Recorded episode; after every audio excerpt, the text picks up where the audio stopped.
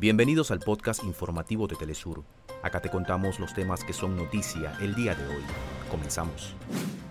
Con la participación del presidente Miguel Díaz Canel, se realizaron en Cuba los actos conmemorativos por el 70 aniversario de los asaltos a los cuarteles Moncada y Carlos Manuel de Céspedes. En Argentina, este martes inició el recorrido desde el extremo norte del país hasta Buenos Aires, el tercer malón por la paz. Comunidades llevarán a la capital del país su reclamo contra la reforma constitucional impuesta. Al menos cinco personas fueron encontradas calcinadas en Sicilia durante los incendios registrados esta semana en el sur de Italia.